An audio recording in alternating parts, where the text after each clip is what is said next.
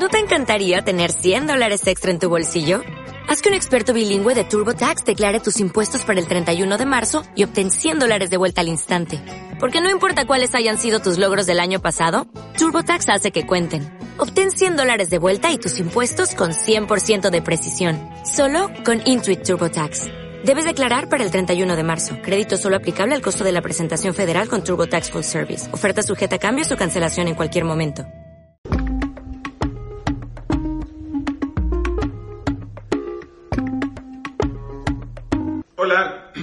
¿Cómo están? Bienvenidos al capítulo 13 del podcast Pensar la Imagen. Ya llegamos al capítulo 13. Pues que la verdad que no es mucho tampoco. Mi nombre es Marcel del Castillo. Eh, estamos acá en este podcast que es básicamente pensar la imagen eh, directamente. ¿Y por qué pensar la imagen? Como siempre digo, porque pues la imagen nos atraviesa hoy día, nos ha atravesado siempre, pero eh, en este momento urge pensar la imagen de manera crítica porque la imagen se nos presenta siempre de maneras inesperadas, pero también se nos presenta de maneras eh, que tienen que ver con el poder, que tienen que ver con lo político, con lo económico, con lo cultural y por supuesto desde el arte. Eh, pero siempre está ahí. Digamos que hoy día la política de la imagen, la política de nuestra relación con la imagen es algo fundamental. Y una de las eh, mayores fabricantes de imágenes de nuestro tiempo, uno de los medios que más fomenta la producción de imágenes es la fotografía, ¿no? o como diría William Flusser, eh, la imagen técnica. Hablaba de imagen técnica, esta que se produce a partir de los aparatos eh, tecnológicos. Y hoy justamente vamos a hablar, vamos a pensar un poco la fotografía actual, vamos a pensar un poco cómo llegamos a la fotografía a la que estamos hoy día.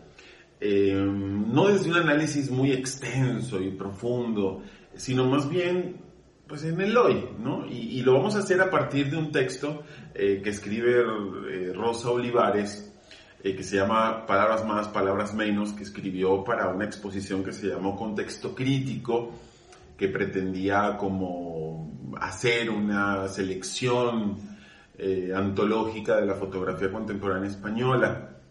Y vamos a leer algunos fragmentos y analizar qué nos puede aportar esta, esta ¿Qué nos pueden aportar estas ideas de Rosa Olivares para entender de qué hablamos cuando hablamos de fotografía actual. Pero antes de pasar a hablar directamente del tema, quiero nuevamente invitarlos, eh, si les interesa, si les agrada, a suscribirse a este canal.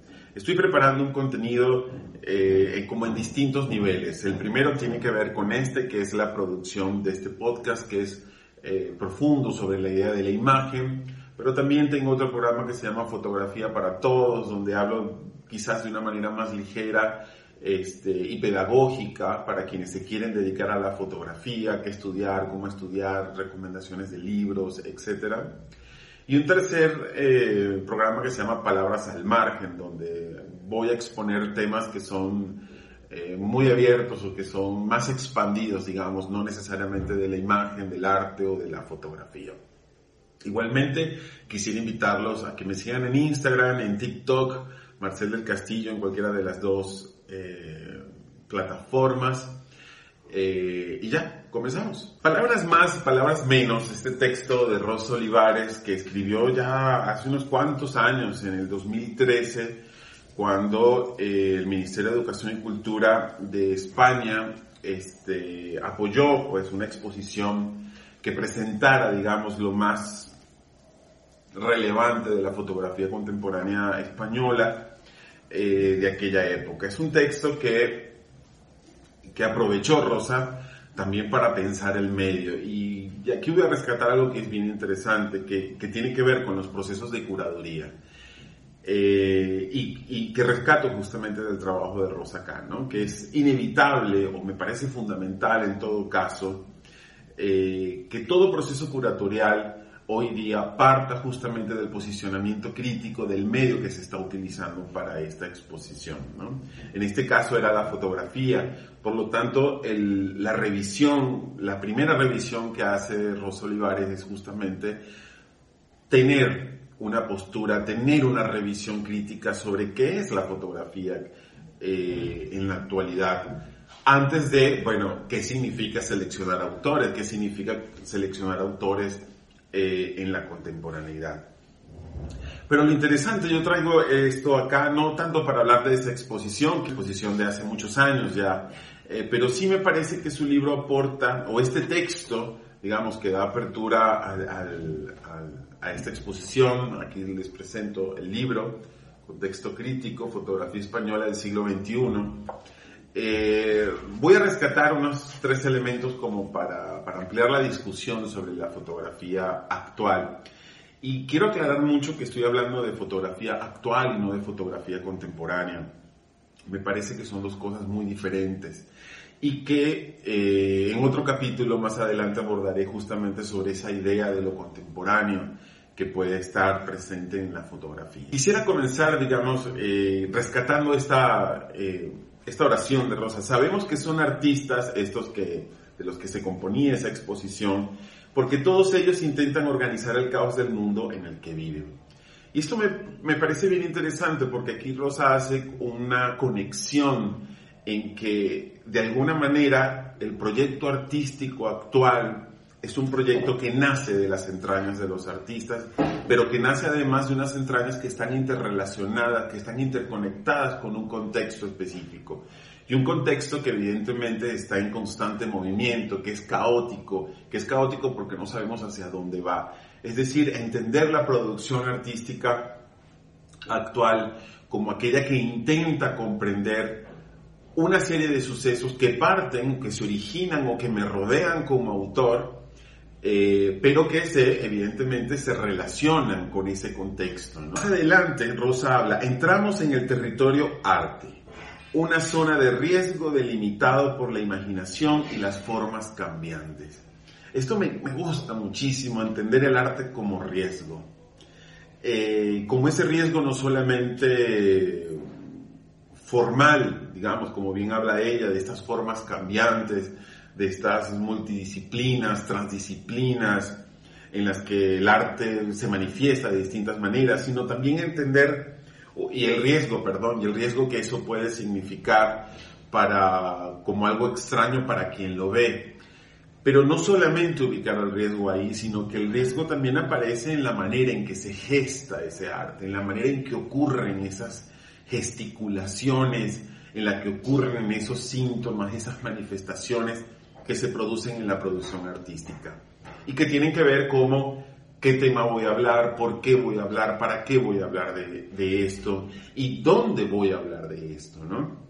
¿Quiénes están involucrados ahí? Es decir, la producción artística como riesgo, la producción artística como avance o como, o como ruta hacia territorios inexplorados, como ruta hacia territorios incómodos que evidentemente generan o riesgo, que evidentemente suponen un riesgo este, grande. Luego, más adelante en el texto, Rosa eh, atiende directamente el tema de la fotografía, que es la disciplina que está investigando, que es la disciplina en la que se está sumergiendo para realizar este, este trabajo curatorial. Y dice algo así, a estas alturas del tiempo ya está claro que la fotografía que hoy conocemos, la que hoy existe, es así por la intervención de los artistas no por el esfuerzo de los fotógrafos. Que el arte se ha quedado con todo lo que la fotografía puede ofrecer, que el arte se ha quedado con todo lo que la fotografía puede ofrecer y ha desbancado a los artesanos del oficio. ¡Pum! Pues esto es una cachetada, un golpe de frente, cara a cara contra eh, mucho, mucho de lo que vemos hoy día de la práctica artística. Evidentemente es una postura de Rosa que comparto además, pero que además tiene conexiones históricas, ¿no? Eh, esto, eh, este comentario de Rosa nos obliga a irnos hacia atrás, nos obliga a irnos hacia el siglo XX. Eh, recordemos que a partir de, de la segunda década del siglo XX la fotografía se esforzó muchísimo en hacerse respetar dentro del medio artístico en hacerse respetar incluso como gran disciplina artística. Y para ello, eh, pues se gestó a partir de varios actores eh, que la fotografía iba a ser arte siempre y cuando cumpliera con sus valores vernáculos, es decir, siempre y cuando la fotografía estuviera bien expuesta, bien encuadrada, bien impresa, etcétera, etcétera. Eso, comienza, eso es desde los tempranos años 20 del siglo pasado. Y la fotografía perpetuó esa manera de hacer y la fue canonizando y la fue dogmatizando eh, a través de la academia, a través de las instituciones culturales y por supuesto a través de la industria fotográfica. Es decir, hacernos creer que la fotografía solamente era aquella o la fotografía podía ser arte o la fotografía tenía esos caracteres artísticos siempre y cuando cumpliera con sus reglas. Sin embargo, pese a que la fotografía aferrarse a esta idea de lo fotográfico, eh, eh, las artes en general, sobre todo en las primeras vanguardias y en las segundas vanguardias en los años 60, especialmente en las segundas vanguardias, se apropiaron de la fotografía. Y se apropiaron de la fotografía no como eh, una disciplina a la, que habría, a la que había que adscribirse para poder trabajar con ella o trabajar en ella, sino se apropiaron de una herramienta, entendieron a la fotografía como una herramienta que podía también ser utilizada en sus múltiples manifestaciones artísticas, en sus múltiples manifestaciones de temas o de propuestas artísticas. Entonces es ahí donde la fotografía de alguna manera cobró una fuerza increíble en lo experimental, formal, en lo experimental temático y también en la manera de relacionarse con otros medios, en la manera de construir eh, discursos o argumentos visuales, ¿no? Construir y deconstruir estos argumentos visuales.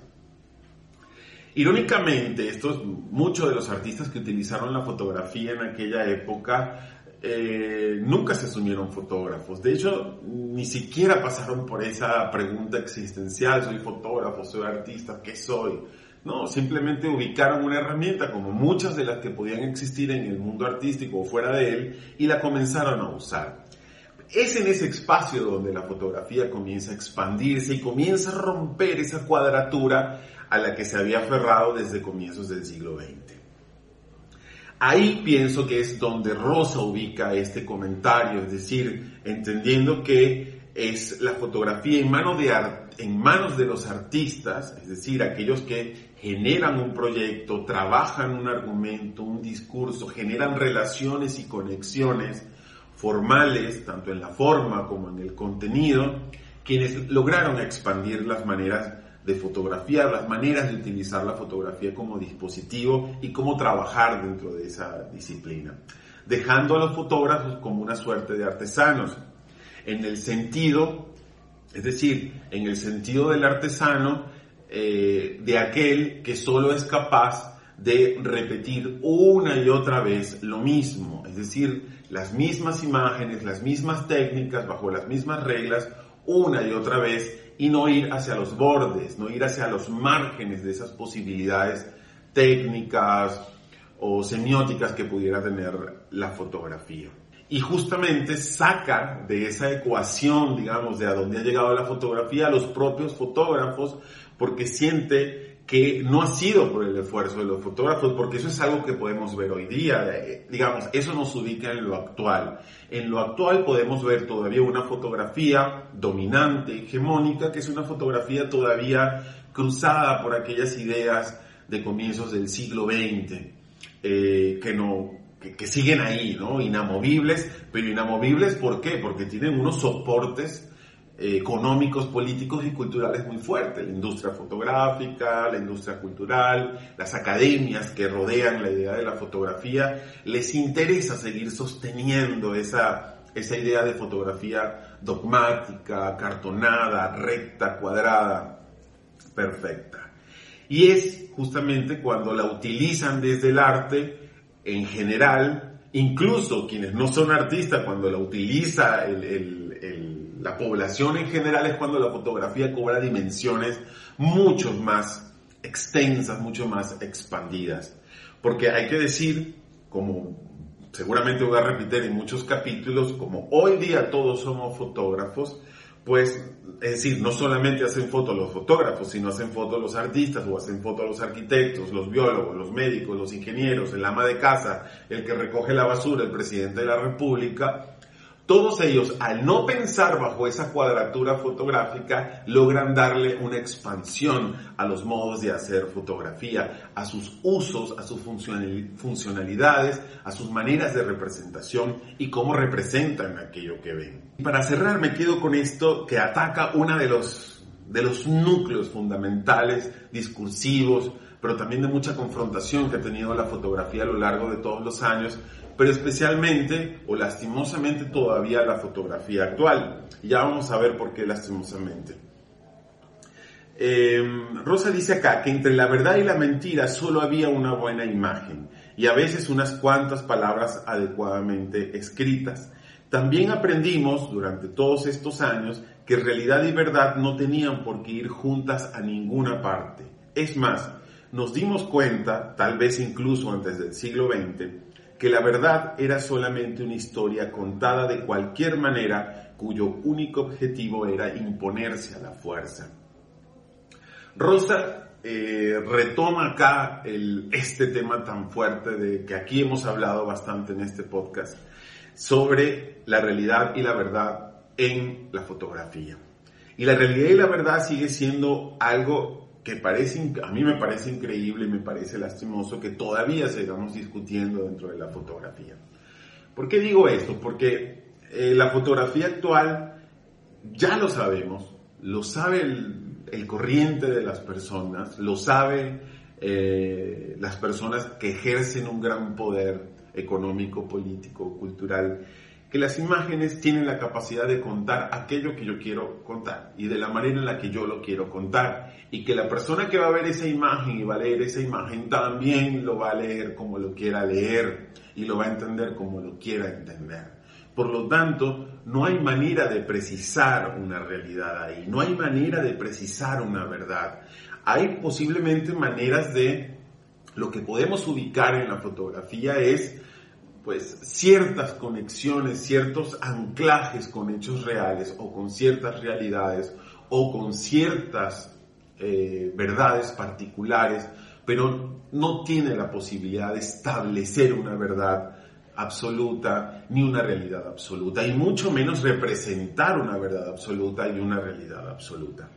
Pero dice eso, esto ella ligada a la idea de la narrativa, es decir, que aquello que nosotros creemos o creímos que era una verdad en la fotografía, no era, no era otra cosa sino una historia bien contada. Pero el punto acá, o a mí me gustaría agregar acá, es quién está detrás de esa historia bien contada. Y eso es lo que hace que las imágenes tengan ese poder eh, del cual nosotros tenemos que estar atentos. Porque ¿quién nos quiere contar la historia? No las quiere contar un gobierno, no las quiere contar una industria, no las quiere contar una comunidad, no las quiere contar una persona, una individualidad. ¿Quién nos quiere contar eso? Por lo tanto, la fotografía solamente es la representación de una ficción eh, que tiene ciertos anclajes con la realidad, que como toda ficción es lo que la hace creíble, es lo que la hace verosímil, esos, esa ficción que, que, se construye a partir de ciertos puntos eh, reales. Y eso es lo que hace la fotografía. A veces vemos la fotografía o los autores que hacen fotografía dicen, pero es que esto es real, yo estuve ahí. Eh, ¿Cómo me van a decir que lo que estoy mostrando no es real? Y bueno, es que son tantos los elementos que están ahí. ¿Por qué estabas ahí primero? ¿Por qué decidiste eso? ¿Por qué encuadraste eso?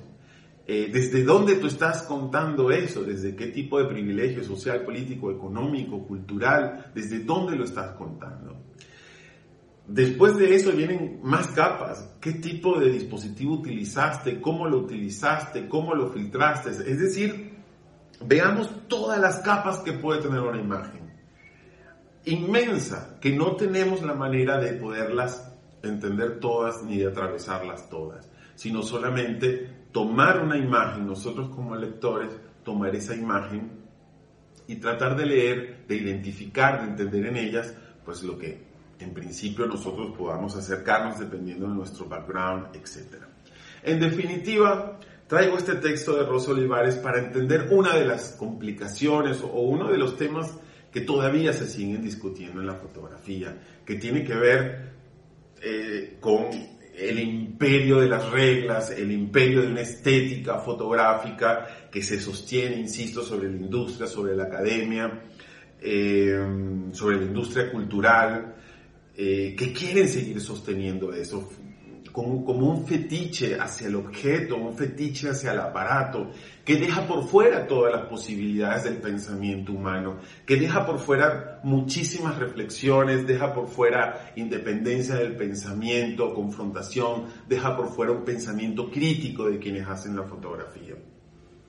Por lo tanto, me parece que son discusiones que hay que, esto que planteaba Rosa Olivares ya en el 2013 es, es una discusión que hay que seguir dando, que seguir batallando, porque todavía lo que vemos, a mi parecer, sigue siendo una gran ingenuidad sobre el dispositivo fotográfico, una gran ingenuidad sobre el hacer fotográfico y una gran ingenuidad sobre cómo leemos las fotografías. Y me dirán, bueno, pero ¿y qué importa? Pues no, no importa. Eh, sí importa mucho, porque es a través de esas imágenes que nos gobiernan, es a través de esas imágenes que nos imponen maneras de ver y entender el mundo, es a través de esas imágenes que nos eh, imponen o nos seducen para que sintamos cosas, para que querramos cosas, para manipular nuestros deseos, es a través de esas imágenes. Y necesitamos saber, conocer qué hay detrás de ellas para poder relacionarnos con ellas y no perder ese ser humano, tanto en la, en la creación de la fotografía como en la lectura de las fotografías. Bueno, hasta aquí el capítulo 13 del podcast Pensar la imagen. Eh, espero verlos en el próximo capítulo. Si les ha gustado esto, por favor comenten, escriban.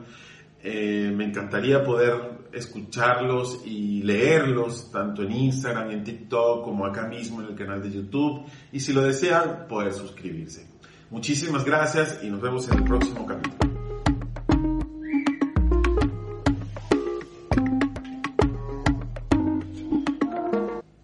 Dale más potencia a tu primavera con The Home Depot.